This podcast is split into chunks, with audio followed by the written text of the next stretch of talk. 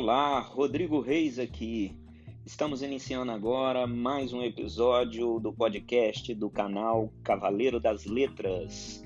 Nesse episódio, nós vamos conversar sobre sofrimento psíquico em tempos de pandemia.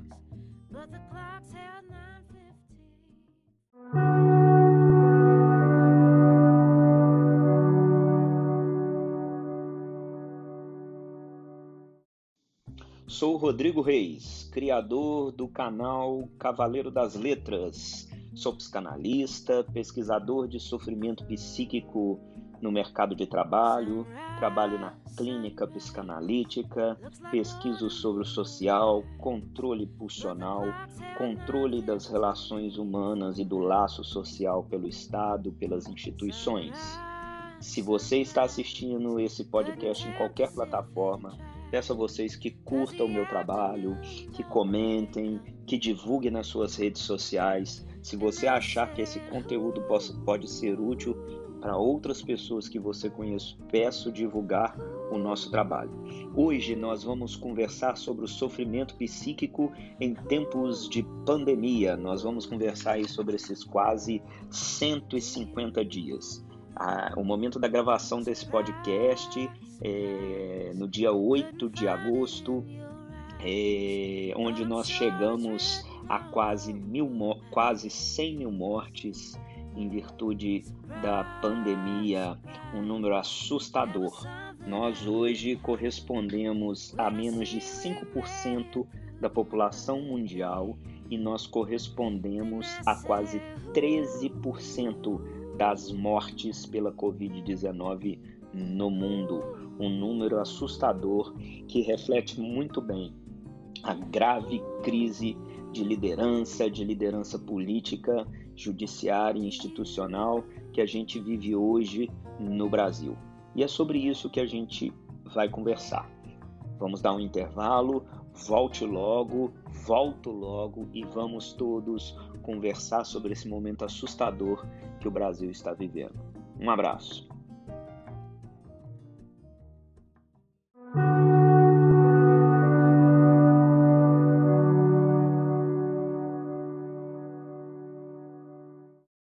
Brasil de hoje, né, é um Brasil extremamente polarizado.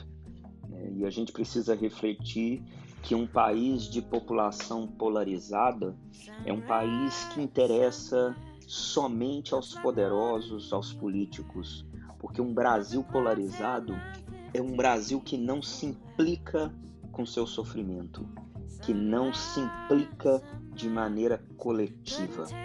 Hoje o Brasil, em virtude de já vivermos aí quase 30 anos de um neoliberalismo fajuto, há mais ou menos uns 10 anos a gente está vivendo um neoliberalismo já caminhando para o autoritarismo, onde pouco se produz a respeito do coletivo.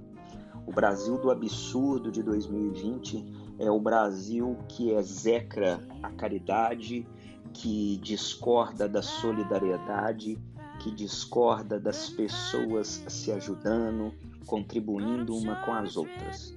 Existe um único projeto no país, um país, um projeto de destituição do Estado, da diminuição do Estado, da diminuição, quiçá, da extinção é, do estado de bem-estar social que há uma capacidade mínima que o Estado pode prover à sua população, aos seus compatriotas, de um mínimo para existir. Uma comida, uma segurança, uma moradia, uma boa educação, uma boa saúde. Hoje em dia, no Brasil, há um discurso de que tudo isso deve estar na mão das empresas. Um discurso completamente equivocado e que a Covid-19 vem trazer e apresentar as suas complexidades, porque a Covid-19 veio escancarar a desigualdade entre as relações humanas, sobretudo num país como o Brasil. Né? É, a pandemia, ao contrário do que muitos pensam, né, não é o fim do neoliberalismo. Né? O neoliberalismo ele tem uma capacidade enorme de se reinventar, de se recriar, de construir novas narrativas hegemônicas e por isso mesmo de manter o seu status quo de domina dominação, de alienação, o seu recrudescimento. Pode observar de 20 anos, 20 anos para cá como que a repressão estatal tem aumentado, como que a polícia está mais violenta, como que o Estado está mais segregacionista, né, como a desigualdade aumentou, como temos pessoas cada vez mais pobres e pessoas no Brasil cada vez mais miseráveis e em contrapartida pessoas cada vez mais ricas. Né?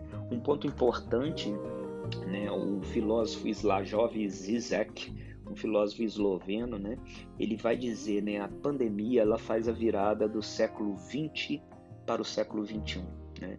É importante ressaltar que a virada do século ela não ocorre porque o calendário virou. Né? O Zizek vai dizer que uma mudança de século, de era, acontece quando algo drástico ou algo muito distinto acontece. E esse fato vem questionar tudo aquilo que a gente acreditava como bem resolvido. E o que a pandemia faz é exatamente isso. Ela vem questionar se o que de fato a gente estava vivendo era o melhor caminho para a humanidade. Né? E a gente percebe que não. Então agora a gente está fazendo uma virada de século. Assim como depois da pandemia, perdão, depois da peste negra que veio o renascimento, agora a gente pode de mudar para perceber uma mudança de era, né? uma mudança do linear, do coisificado, do objetivado para o conhecimento vazio. Né? E a era que vai se iniciar é a era da digitalização, infelizmente até da digitalização das relações, uma era mais cíclica e menos linear, uma era mais compartilhada, mais colaborativa e mais social do que individualizada como a atual. É importante ressaltar que a gente, no início da pandemia, a gente ousou acreditar que era possível fazer uma pandemia com todas as pessoas em casa e que o país continuasse acontecendo, que a gente tivesse comida em casa, a gente tivesse os serviços básicos sendo supridos. E a gente não parou para pensar que era impossível fazer uma quarentena, no mínimo ali, interessante. Por quê? Porque para você poder ficar em casa, no conforto da sua casa, você pre precisa que determinados profissionais continuem a sair de suas casas, a não ficar em quarentena, para que o sistema continue ocorrendo. Né? Isso é uma visão extremamente elitista, muito comum no Brasil neoliberal de Paulo Guedes, petista e de FHC. Né? É, é interessante observar como, desde a década de 80, nós vivemos crises alimentadas pelo neoliberalismo o tempo inteiro. A gente vence crise, vem e aparece outra. Nos melhores momentos, que foi o governo petista, a gente teve ali uma melhora no governo do Lula, mas logo depois, no seu governo e no início do governo Dilma, mais crise. E o discurso é sempre o mesmo: espere, aguarde, a gente vai ter que apertar mais um pouquinho aqui, mas logo, logo a gente vai conseguir ter um tudo para todo mundo. E isso nunca se confirma. E aí a gente vai passando os anos, vai passando as décadas e o rico vai ficando cada vez mais rico e o pobre vai ficando cada vez mais pobre. Né? É... Com isolamento social, né, é importante ressaltar isso, nesses quase 150 dias de isolamento social, fomos obrigados né, a fazer uma, uma viagem para dentro, isso que está a angústia da pandemia, esse é o grande desafio da, da pandemia, porque a partir daí a gente precisou de ter um olhar mais introspectivo para nós mesmos, para o nosso sofrimento, para nossas angústias, para o nosso sofrimento psíquico, né? E o fato é que principalmente o brasileiro não deu conta disso. Nós não demos contas, conta de ficar dentro de casa de nos entranharmos para dentro de nós mesmos, para sermos senhores de nosso tempo, do nosso tempo livre. Né? E, e aí os problemas sociais se, se assomaram, né? As estatísticas, por exemplo, por exemplo é, denunciam o aumento exponencial da violência contra a mulher. E olha que interessante, um aumento de 22% desde maio no número de divórcios, e isso de casais legalmente casados. 22% de aumento de, divórcios em relação ao ano passado. Né? E, e de um problema é individual, do privado, a gente se depara com um Brasil perdido também no social. Né? Da ditadura, do lema da ditadura, ame ou deixo, ou deixo dos militares, a gente vive nesse momento um Brasil de Bolsonaro e companhia limitada que é ame ou vou te matar de todo jeito.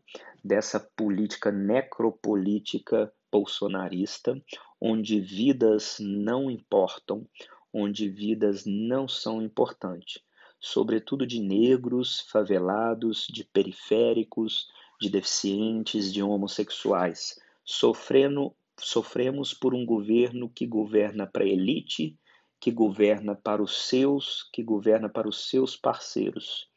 Né? E, e aí a gente não tem como pensar, né? Não seria a Covid-19, a pandemia, uma grande forma de fazer uma reforma da Previdência forçada. Imagina se 15, 20% dos idosos do Brasil morrerem pela Covid-19, o quanto de custo que não vai liberar pelo INSS para o governo quanto a isso?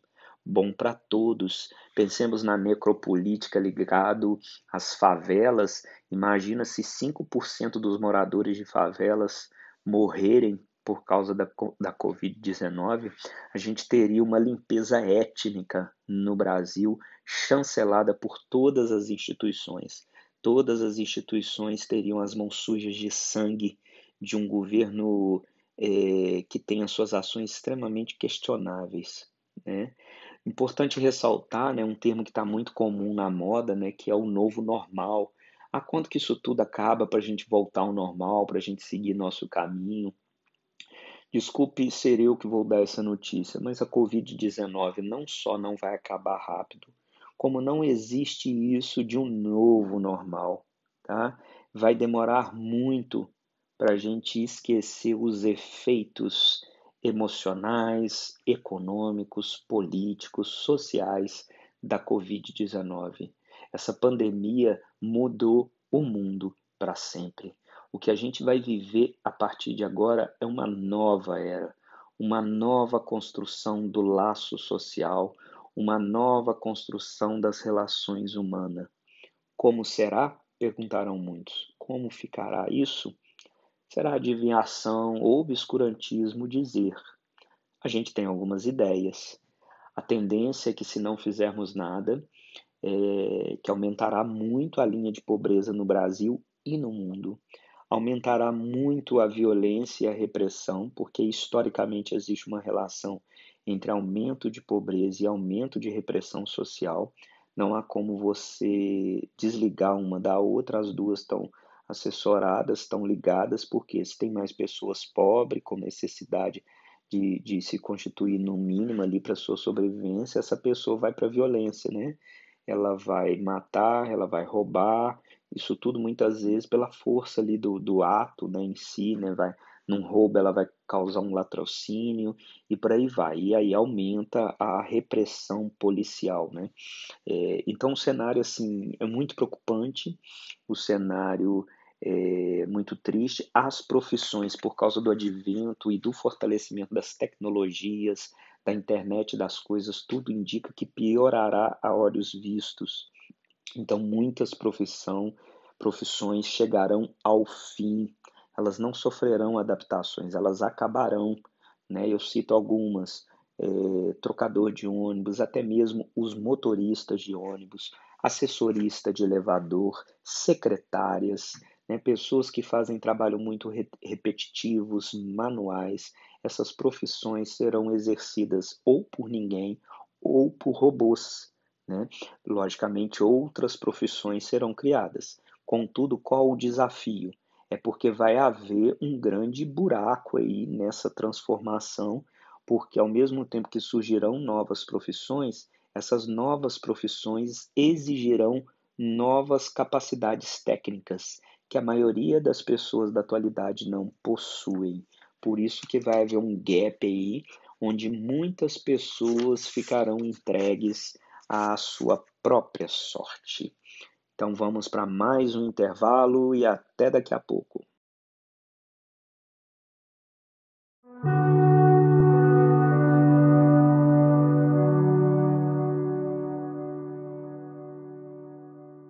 por causa do advento das redes sociais, todo mundo tem algo a dizer, todo mundo tem algo a mostrar, todo mundo tem algo a, a experimentar daquilo que é exterior, daquilo que é complementar. Com os gadgets, né, com os apps, com os acessórios, né, relógios que controlam batimentos cardíacos, relógio que dá conta de todas as questões físicas de um corpo que sofre de questões emocionais de sofrimento psíquico básicas. Né? É, a gente encontra-se perdido. Como diria o filósofo Bill Han, sul-coreano, um dos filósofos mais pertinentes da atualidade, hoje a gente vive uma grande e enorme sociedade do cansaço. Amamos ser explorados, Amamos ser empreendedores da Você SA, nada mais que isso. E vamos colaborando com a uberização da força de trabalho e acreditando que isso é empreender. Nada contra o empreendedorismo, contudo, o que temos percebido é que a uberização vem trazer uma sucateação da sociedade, né? É, os empregos estão cada vez piores. Nunca trabalhamos tanto, nunca tivemos acesso a tantas informações, nunca tivemos tão pouco tempo livre e nunca estivemos tão adoecidos. Né? É... A Covid-19 ela traz alguns desafios, tá? E, e um deles é mostrar que a humanidade não estava pronto para o que era invisível. A gente vivia uma, uma sociedade materializada, uma sociedade coisificada. Por isso que nossos líderes políticos estão tão perdidos. Por isso que os nossos líderes políticos estão batendo tanta cabeça. Porque a Covid-19 é da ordem do invisível, da imprevisibilidade. A nossa sociedade era analítica demais, numérica demais, muito coisificada. Nós não sabemos o que fazer com afeto, com coração, com subjetividade, com inconsciência, com aquilo que não é meu, ou seja, com o fato de eu não ser senhor nem dentro da minha própria casa, ou seja, de eu ser um escravo do meu inconsciente. Né? É, depois da pandemia, certamente nós vamos ter um aumento enorme do sofrimento psíquico, né? das patologias atuais, né? que eu diria como a depressão, ansiedades, os transtornos, né? aí classificados nas nosografias médicas. Né? Então, cada vez mais teremos os transtornos transtorno fóbico, os transtornos de pânico, os transtornos de angústia, angústia né? o, a vertente dos neuróticos obsessivo é, passarão por um amplo sofrimento psíquico em virtude de argumentos e discursos ligados a limpezas, a rituais de limpezas, a rituais de controle, para ele dar conta desse real assustador, né? dessa realidade nua e crua que vem consumindo a gente, que vem nos cansando, que vem nos adoecendo. Né? É, o que a gente está vivendo da ordem da, da pandemia ainda é do indescritível, do inédito, do inedito. Né? Na minha visão, inclusive, a pandemia é o pior momento que a humanidade está vivendo, porque a gente já teve momentos mais sérios do que a pandemia da Covid-19. Contudo, ao enfrentar uma crise desse perfil, o mundo nunca esteve tão populacional e tão globalizado. Por isso que o nosso desafio é enorme. É enorme, porque a gente vive num mundo realmente muito grande, num planeta realmente absurdamente grande, contudo, nós estamos muito próximos um do, outro por causa das capacidades técnicas e tecnológicas. Né? É, na prática, vamos ser sinceros, nós ainda não simbolizamos a pandemia. Na prática, no nosso psiquismo, ainda a gente não sabe a referência de tudo o que está ocorrendo. Por isso a nossa dificuldade, por isso nós estamos sonhando tanto, por isso nós estamos nos angustiando tanto, para dar conta desse real que eu não tenho controle, que eu nada posso fazer a não ser passar álcool em gel na mão. Né? É... E aí eu questiono, né? Vamos pensar junto comigo. Somos melhores que os animais, né? É, a gente tinha tanta certeza das nossas capacidades técnicas, que a gente tinha dominado o mundo, as forças da natureza, que a gente perdeu a capacidade de considerar as conquistas da ciência.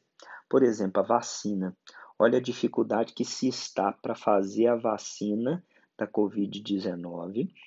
Né? Já tem mais de 100 projetos no mundo acontecendo. Nenhum chegou, parece que, minto, Quatro chegaram desses projetos, chegaram à fase 3, que é uma fase importante, onde começam os testes em larga escala, mas a, a, vacina ainda está longe de ser aplicada a nível nacional de algum país e extremamente distante de ser aplicada a nível mundial, com a ciência comprovadamente confirmada sobre o poder dessa vacina. Né? A gente esqueceu o que, que precisou desde lá da vacina até os dias atuais para a gente ter uma vacina da, contra a malária, contra o sarampo, contra a gripe H1N1 e por aí vai. Né? E aí eu pergunto, somos tão melhores assim que os animais? Né? Por que, que a gente está demorando tanto para fazer a vacina? Porque por melhor que a gente esteja, por mais avançado que a gente esteja, há 50, 100 anos atrás, nós ainda somos muito pequeno frente à complexidade do que é da antologia e da eti, do que é da antologia e da do que é da antologia. Vamos ficar por aqui.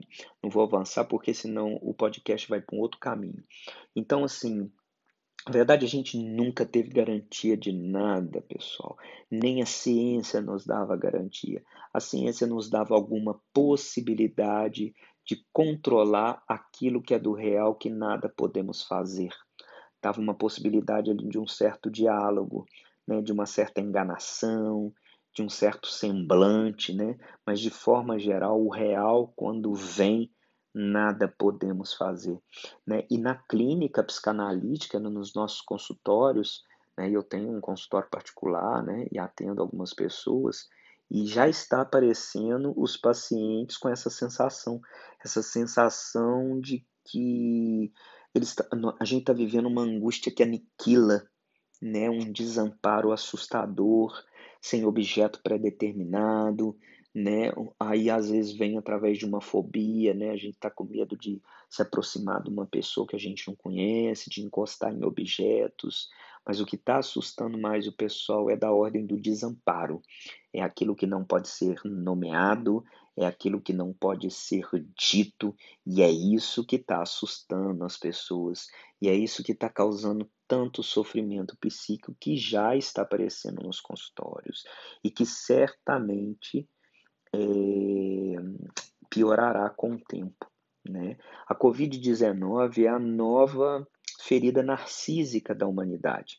Né? A gente teve o Copérnico, quando ele trouxe é, a questão do sistema solar, que a Terra não era o centro do universo, que o Sol, que é o centro do nosso sistema solar.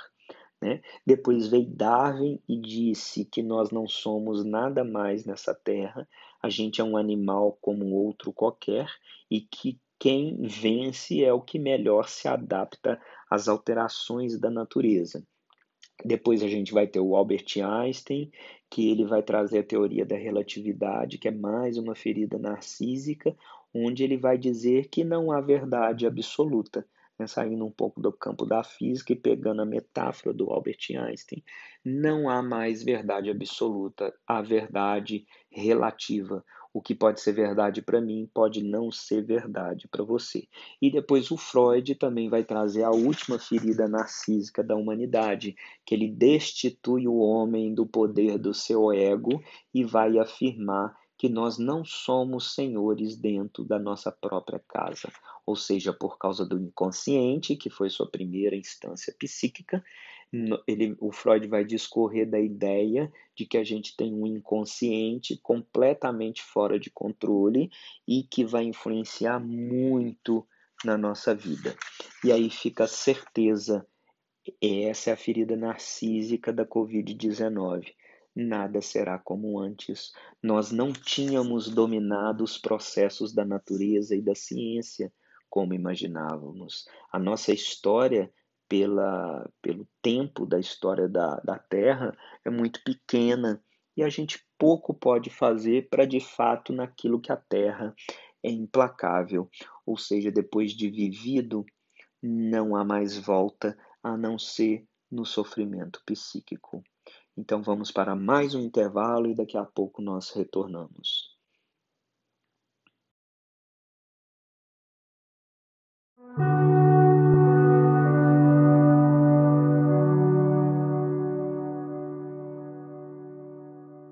Que a gente tem de desamparo atualmente por causa da Covid-19 é assustador. As pessoas estão somatizando, estão procurando mais médicos, os consultórios de psiquiatria estão lotados, consultórios de psico, psicanálise, psicologia também estão sendo muito requisitados. Né? O desamparo assusta a todos. O desamparo é aquele medo que não tem um objeto fixo, que a gente não sabe nomear, quando a gente para para pensar sobre ele, a gente não sabe o que dizer de fato. É, porque isso tudo se deve muito porque a Covid-19 vem consubstanciar nossas incompletudes, é, nossas desconstruções psíquicas, nossas desconstruções subjetivas e a nossa luta é, de fato interna entre o nosso ego que tenta crescer através do consumo, que tenta se fortalecer através dos discursos neoliberais, das motivações e que no fundo a gente não consegue se resolver dessa forma, porque é uma parte de indeterminação do real. Nós nunca vamos compreender tudo do que está acontecendo da pandemia. Tem sempre algo que escapa de uma realidade tão nua e crua como essa. Tem sempre algo que vai passar batida ali que a gente não vai dar conta. Então a gente vive tempo sombrio, né? O máximo do desamparo, lutamos contra algo do invisível, né? É contra o Estado que tenta nos abater, é contra o Estado que arrocha nosso salário, que encarece nossos produtos de consumo básico, como verdura, como legume, como carne, como um arroz, né? É, mais ou menos eu diria, eu me arriscaria a dizer que há quase 200 anos, talvez 300 anos, não ficamos tão perto do desamparo psíquico e do laço social como agora na Covid-19. E muitos vão dizer, Rodrigo, mas eu não estou vendo tantos efeitos assim. Nós não estamos vendo tantos efeitos assim porque eles só estão incipientes no início. Os efeitos desse desamparo do laço social vão acontecer pelos próximos 10 anos. Analisamos isso em virtude de outras grandes crises da humanidade né? É, para você ver a perversidade do sistema, da coisificação do sujeito, do ser humano, para você ver como que o discurso hegemônico neoliberal ele produz tanto altos enganos, né? Uma, uma estatística muito básica, por exemplo, que a gente vê na, na pandemia, durante a pandemia, é a porcentagem de leitos ocupados nos, no, nos hospitais. E aí eu pergunto, e os profissionais que estão trabalhando nesses hospitais? De que, de que porcentagem eles vão fazer parte? A que eles estão relacionados? Precisam de ajuda, né? Desde o faxineiro, desde o assistente administrativo até o médico, eles precisam ser ouvidos. Esses profissionais também estão sofrendo. Você já pensou para pensar o que, que deve ser um médico, uma enfermeira que trabalhou, que se formou para salvar vidas e está tendo que se deparar com a urgência da morte todos os dias. Né? A gente já teve relatos de pacientes que no auge da pandemia passavam para o necrotério em torno de 10, 12 pessoas por dia em virtude da Covid-19. Né? E, e aqui a gente tem que pensar sobre a neurose traumática discorrida por Freud no início dos seus estudos. Né? Logo depois da Primeira Guerra Mundial, Freud foi convidado por vários profissionais neurologistas de outras áreas para se pensar sobre a neurose traumática. A neurose traumática era o que se fazia pensar sobre os soldados que vinham da Primeira Guerra Mundial. E o que se começou a perceber era que os, os soldados que vinham é, com dilacerações físicas, como a perna amputada, um braço amputado, esses soldados tinham muito mais capacidade de seguir seu caminho, de reconstruir sua vida, do que o soldado que tinha ido para a guerra, mas não tinha sofrido nenhuma varia física. E o que Freud vai entender e vai compreender muito bem, e isso se torna extremamente atual, é que os soldados que não teve nada fisicamente do corpo, ficou da ordem do invisível o seu desamparo. Ele não tinha como nomear a sua angústia. A sua angústia não estava relacionada à perda de um braço, a sua angústia estava relacionado a um afeto traumático que atravessou ele no campo de ação durante um tiroteio, ao estourar uma bomba perto, ao ele perceber a morte de um soldado que era seu amigo. Isso tudo foi traumatizando ele na ordem do subjetivo. Por isso a sua dificuldade de seguir seu caminho sem somatizar. Então esses soldados voltavam do campo né, de batalha é, com uma marcha extremamente atávica, alguns cegos sem nenhuma causa física, alguns com sérios problemas neurológicos também sem ter nenhuma causa física, com paralisações de membros, é, com doenças nervosas antigas, né? E, e o que a gente vai perceber, trazendo isso para os dias atuais, é a complexidade de se viver uma pandemia da ordem do invisível, do indescritível e que a gente tem que lugar, lutar contra o inimigo impossível de ver. Então todos podem ser o nosso inimigo. Eu posso contaminar a todos e todos podem me contaminar. E aí eu pergunto: vocês conseguem imaginar um cenário de maior angústia, maior desamparo do que esse? Como iremos vencer um inimigo invisível, microscópico? Né? Isso tudo é, digamos assim, extremamente assustador, porque aquilo que a gente não sabe, aquilo que a gente não enxerga, aquilo que a gente não tangibiliza, é, ele de fato dialoga com o desamparo, com o mais alto nível e grau do desamparo, do sofrimento psíquico, né? E aí a pandemia traz o grande desafio que muitos têm negado, que é a nossa capacidade de abnegar-se pelo outro, de abnegar-se em prol do outro, para ajudar o outro. Né? Eu olho para dentro de mim para cuidar de mim e olho para o outro para também cuidar dele, para também não ser eu o transmissor da doença. E aí a gente percebe o quão interessante pode ser essa doença.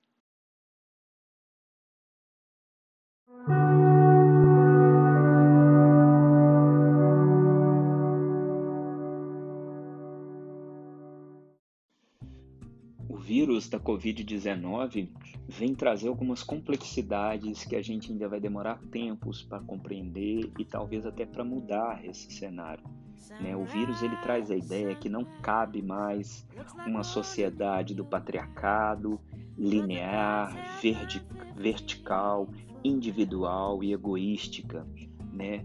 Cada vez mais ficará claro que não cabe projetos de indivíduo individual, indivíduo uno, um a um. Né? É lógico que a gente tem que respeitar a singularidade. A singularidade é da proteção do humano. Nós não somos iguais, né? mas nós temos questões para serem construídas em conjunto, né? A vida ela está escancarando, né, a necessidade da existência e da importância do outro.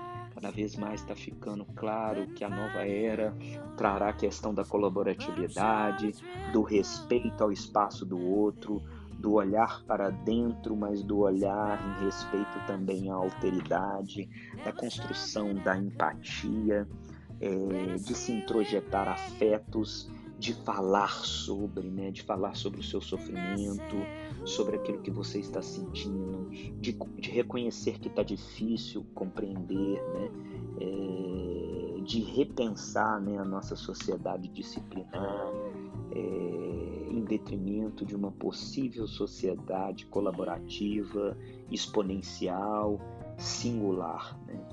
É, a gente tem dificuldade né, na atualidade de pensar soluções, pois a gente tem medo de se responsabilizar, penso eu, filosofando um pouco aqui, né? essa, essa dificuldade de inventar soluções, porque toda solução traz um novo e o um novo assusta, porque o novo traz possibilidades de mudança. E para a gente ganhar alguma coisa, a história nos mostra isso, a gente tem que abrir mão das coisas. E o, o mundo ainda não está preparado para abrir mão dos seus subterfúgios, das suas fugas. Né? Então, já ficou claro que as duas grandes doenças que vão marcar a pandemia e, sobretudo, pós-pandemia, são as depressões, né? são as melancolias né? ou, ou doenças associadas a isso. Né? E são os transtornos do pânico, né, que a medicina nomeia dessa forma, né? São as neuroses de angústia, é, as neuroses de sofrimento, né? É, por exemplo, durante a pandemia tem sido relatado nos hospitais o aumento do número de pessoas que têm chegado nos hospitais com sintomas de Covid-19 que não têm sintomas de Covid-19, ou seja, a pessoa está numa básica e clara somatização de afetos não elaborados, né? É... E para encerrarmos, né, um, ainda um dado importante para a gente pensar que é a questão do luto. Né? O Freud vai discorrer sobre a importância do luto para a gente digerir, para a gente pensar, para a gente elaborar as questões da morte. Nós, seres humanos, a gente não tem referência sobre o morrer. Né? Quando a gente vai ter referência sobre o morrer, a gente morre. A gente só tem referência sobre a vida. Então, o luto, além de ter uma questão simbólica e metafórica sobre o despedir afetivamente de um ente querido, ele tem uma possibilidade também de repensar sobre a vida e a morte, sobre o viver e o morrer, sobre quem está vivo e quem está morrendo, quem está morto. Né? E a gente tem visto o relato de pessoas que não estão podendo é, enterrar e nem velar seus entes queridos, muito mal caixão fechado, não estavam no hospital muitas vezes quando a pessoa veio a falecer e isso tudo gerará uma consequência traumática para a sociedade atual. O luto é de extrema importância para a gente fazer um nivelamento do viver e do morrer, para a gente pensar a nossa existência como pessoa, como sujeito e fazer umas res, algumas ressignificações a respeito da pessoa que morreu, dependendo da nossa relação com a pessoa. É... Então, assim, de forma geral, esse é o cenário que a gente está vivendo na pandemia da Covid-19. De forma geral, como psicanalista, o que eu consigo pensar é que a nossa saída é de pensar numa sociedade mais justa, mais igualitária, respeitando a alteridade, respeitando a diferença. Há um tanto da diferença entre as relações humanas que deverá ser respeitada, essa não tem como extinguir, mas há um tanto de direitos iguais, né, de possibilidades iguais, de, da construção de um mundo mais igualitário, mais justo, né? É, enquanto isso não ocorre, não ocorre na base da singularidade, o que eu diria é que você apostasse em reconhecer que o momento é difícil, complexo, que você precisa de ajuda frente ao seu sofrimento psíquico, que você procure um parente para conversar, um amigo, uma amiga, um parceiro da vida e às vezes também uma ajuda profissional, um psicanalista, um psicólogo, um psiquiatra, qualquer profissional que vá te ouvir. Coloque o que você está sentindo na palavra, na arte. A arte também é uma boa saída. Ela não é para todos e não é completa, mas ela ajuda, ela ajuda muito. Né? Então, assim, primeiramente, reconheça o seu sofrimento psíquico, reconheça que está difícil. Esse é o primeiro passo para você vencer as agruras e os desafios que estamos vivendo na pandemia. Então é isso. Rodrigo Reis Acri, criador do canal Cavaleiro das Letras, chegamos ao final de mais um podcast do nosso canal. Quero pedir mais uma vez que seja onde você estiver assistindo, na sua plataforma preferida, que você possa curtir o meu podcast, possa divulgar para os seus conhecidos, possa compartilhar. Siga o Cavaleiro das Letras em todas as redes sociais, no Instagram, no Facebook, no YouTube, no Twitter enfim, todas as redes sociais que eu venho produzindo muito conteúdo de psicanálise, literatura, sofrimento psíquico. Então é isso, pessoal. Um grande abraço e até o próximo episódio do podcast do canal Cavaleiro das Letras.